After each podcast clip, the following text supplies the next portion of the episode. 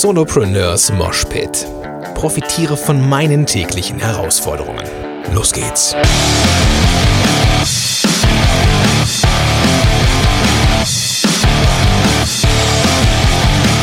Moin sind du Rocker und herzlich willkommen zu einer neuen Episode von Solopreneurs Moshpit. Mein Name ist Gordon Schönwelder und super, dass du am Start bist. Ich sitze hier gerade in der Küche und äh, mache mal eine kurze Pause von einer sehr, sehr wichtigen Arbeit, die ich äh, ja gerade gemacht habe, nämlich Screencasts aufgenommen äh, für einen bald startenden GarageBand Aktionstag. Ja, GarageBand Aktionstag. Die Leute kommen ähm, einen Tag quasi virtuell zu mir. Sie bekommen Materialien, mit denen sie mit GarageBand ihren Podcast aufnehmen können, können am Ende richtig aufnehmen. Ja, und ähm, ich baue da jetzt mal neue Videos zu, denn die Videos, die ich dazu habe, die sind mittlerweile schon ein bisschen älter. Äh, GarageBand ist von der Oberfläche her jetzt auch ein bisschen anders. Und äh, es ist mal wieder Zeit, die Sachen zu aktualisieren. Da kam mir die Idee des Aktionstages, einmal um ja halt ein, ein, äh, ein Bedürfnis zu befriedigen von vielen, vielen meiner, meiner Podcast-Hörer und ähm, meiner, meiner Follower. Und zum anderen, weil ich dann auch die Möglichkeit habe, mal wieder neue Videos aufzunehmen. Und ähm, da sind mir mal wieder so ein paar Sachen aufgefallen, die ja für Screencast in Online-Kursen wichtig sind. Und ähm, davon habe ich jetzt mal acht Stück zusammengesammelt und ich gebe dir heute mal die ersten vier davon und die nächsten vier dann in der nächsten Episode. Bevor ich einsteige, möchte ich nochmal für die Podcast-Interessierten etwas rausbringen. Und zwar experimentiere ich gerade mit dem ähm, mit der App Anchor, also Anchor. Anchor ist ein ziemlich cooles Tool und in der ersten Version von Anchor, also in V1.x, war Anchor der Versuch, eine Social Media Plattform zu bauen, die nur mit Audio, äh, ja, die nur aus Audio besteht. Also quasi wie so ein Facebook, nur in Audio. Das war eine coole Sache das war eine coole Sache, als es rauskam. Es war auch neu. Ähm, das gab es so noch nicht. Das Problem bei Anchor war, dass sobald irgendwo ein komplexes Thema oder eine Gesprächskette aufgebaut worden ist oder sich halt mit mehreren Leuten ein Gespräch entwickelte, konnte man sich das als Außenstehender anhören und seinen Senf dazugeben. Das Problem ist halt, wenn man eine gewisse Komplexität erreicht hat von Fragen und Antworten und wiederum Reaktionen und so weiter, das Ganze wurde sehr, sehr unübersichtlich, so nach äh, einiger Zeit. Und äh, dann reinzuhören und sich alles anzuhören und dann hinterherzukommen, einen eigenen Senf dazu, äh, dazu geben, das war ein bisschen schwierig und das war unübersichtlich. Dann habe ich Anchor so ein bisschen aus dem Auge verloren und ähm, bin jetzt mit Version 2.0 wieder eingestiegen, weil die sich eine echt geile Sache überlegt haben, nämlich, dass es möglich ist, mit Anchor komplett kostenfrei zu podcasten. Und zwar 100% mobil. Also man braucht keinen Rechner, man braucht kein iPad, man braucht gar nichts. Man braucht, also iPad geht schon, aber äh, das geht alles über Smartphone. Und das ist richtig, richtig geil. Damit experimentiere ich gerade. Man kann wie so eine Art Radiosendung konzipieren. Man kann richtig coole Sachen machen, sich mit Menschen verknüpfen, sich gegenseitig ähm, so, so, so, sogenannte Call-ins zu geben, also ähm, ja, so Einspieler zuzuschicken zu bestimmten Themen als Antwort, dass es eben nicht so komplex wird, sondern dass derjenige, der diese ein Thema produziert hat, wie so eine Radio, Radiosequenz, dass man darauf antworten kann ähm, und derjenige das dann quasi in seinen Sender einbaut. Ne? Dass man also wirklich eine von vorne bis hinten durchgehende Sendung hat mit verschiedenen Einspielern, mit Musik, die man auch auswählen kann aus äh, Apple Music oder aus Spotify. Richtig, richtig cool. Und was halt daraus, äh, was man daraus machen kann aus diesen ganzen verschiedenen Aufnahmen, man kann sie zu einer Episode ähm, verknüpfen und als Podcast-Episode rausbringen. Sehr, sehr smart. Ich habe mir gedacht, ich äh, übe das Ganze mal oder ich teste das Ganze mal auch für meine, für meine Podcast-Hörer und habe einen Podcast gestartet, der heißt Business in a Backpack.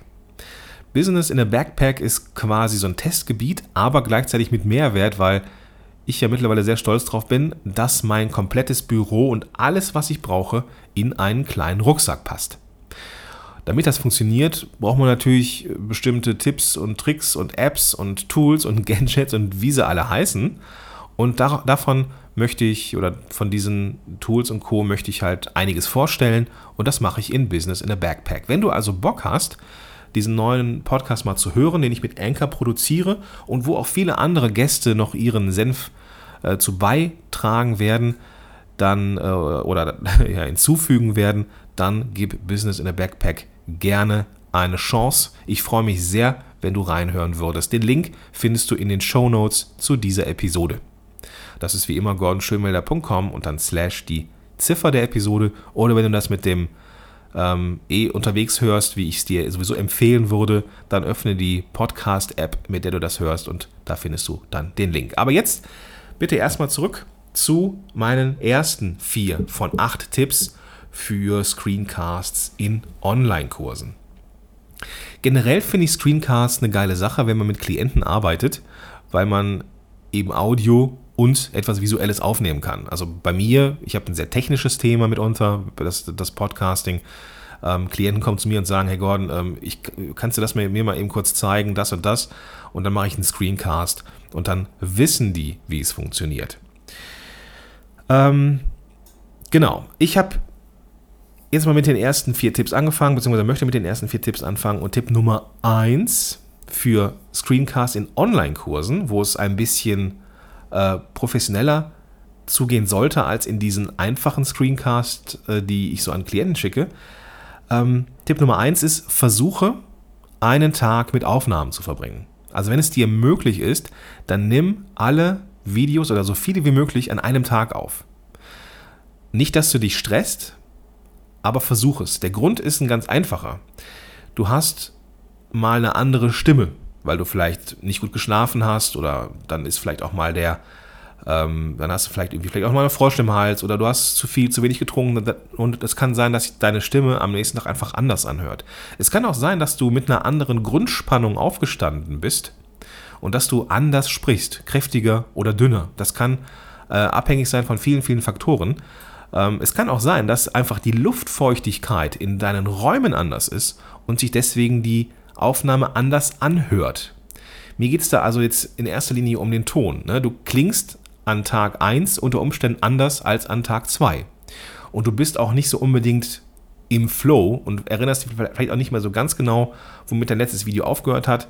Ähm, wenn du so in, in dieser Aufnahme, in diesem Aufnahme, in diesem Aufnahmemodus bist, dann bist du irgendwie drin. Und ich merke, dass es mir viel, viel leichter gelingt, in diesem Flow zu bleiben, wenn ich den ganzen Tag blocke und von vorne bis hinten, quasi von oben bis unten, von früh bis spät, nichts anderes tue, als Videos aufzunehmen.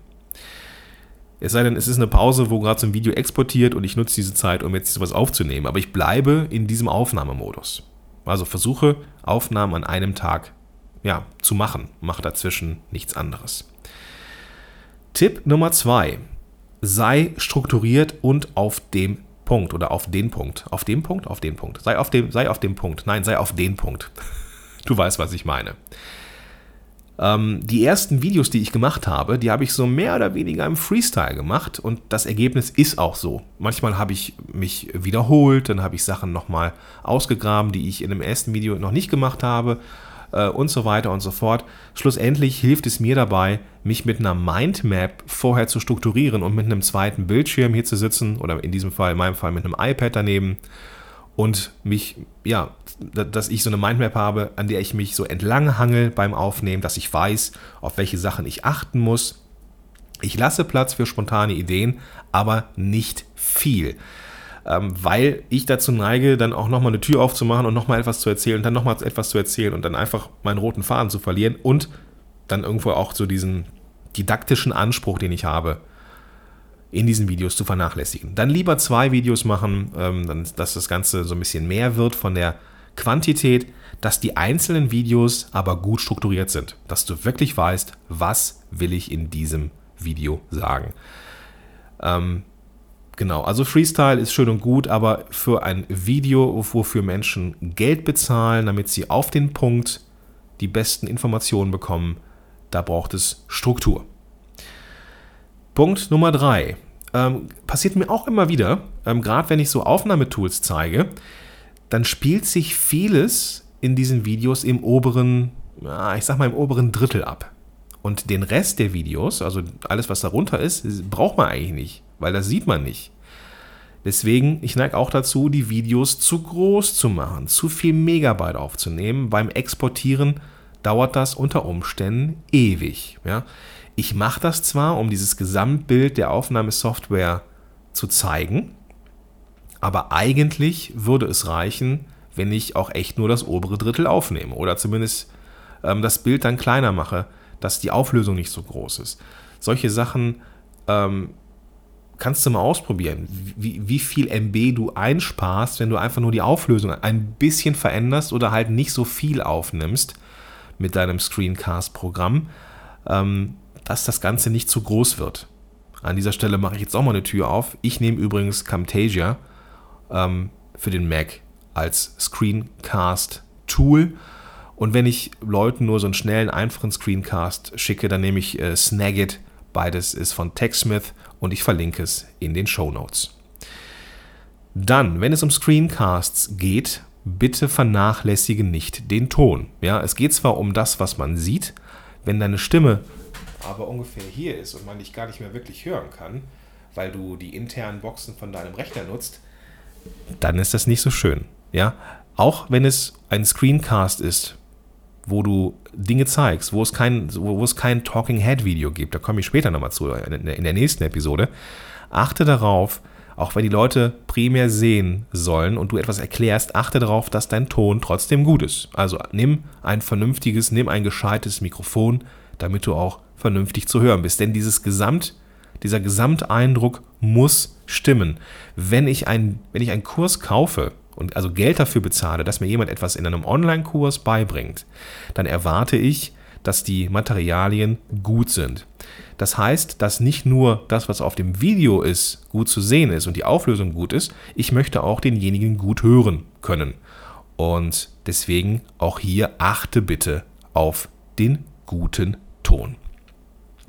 Ich fasse nochmal kurz zusammen. Versuch die ganzen Sachen, die ganzen Aufnahmen möglichst ja, in einem Blog aufzunehmen. Nimm dir ein oder zwei Tage am Stück Zeit, dass du dich auch nur mit diesen Videos beschäftigst und nichts anderes tust, damit du mit einer gleichen Stimme, mit einer gleichen Grundspannung im Körper, mit dem, mit dem gleichen Wissen, äh, so richtig in, in der Suppe schwimmend weißt, was du heute machst. Ähm, Punkt Nummer zwei, sei dabei strukturiert. Ja, nimm dir ein Blatt, Papier daneben, schreib was auf oder nimm einen zweiten Bildschirm oder ein iPad oder ein, ein Smartphone daneben wo du vielleicht eine Mindmap hast oder dir irgendwas aufgeschrieben hast, hab einen roten Faden, an dem du dich entlang hangeln kannst. Dann achte darauf, dass du nicht zu viel vom Bildschirm aufnimmst. Ähm, das reduziert unter Umständen einfach auch die Aufnahmegröße oder die Videogröße, was dann unter Umständen äh, beim Export deutlich viel Zeit spart.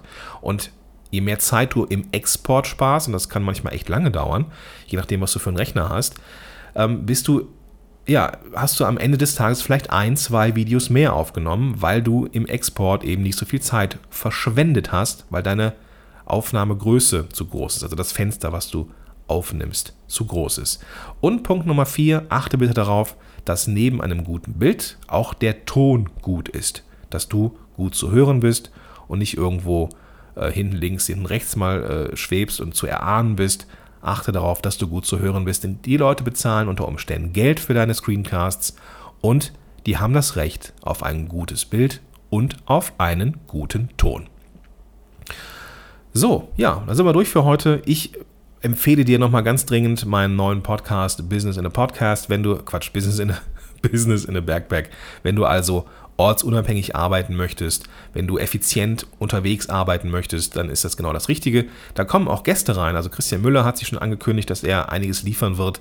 Ähm, ein großer Freund davon, mobil zu arbeiten und ähm, ja, effizient zu arbeiten. Ich werde noch einige Leute zu Wort kommen lassen. Und ähm, ja, ich freue mich drauf. Ich verlinke alles in den Show Notes, genauso wie die Tools, die ich genannt habe.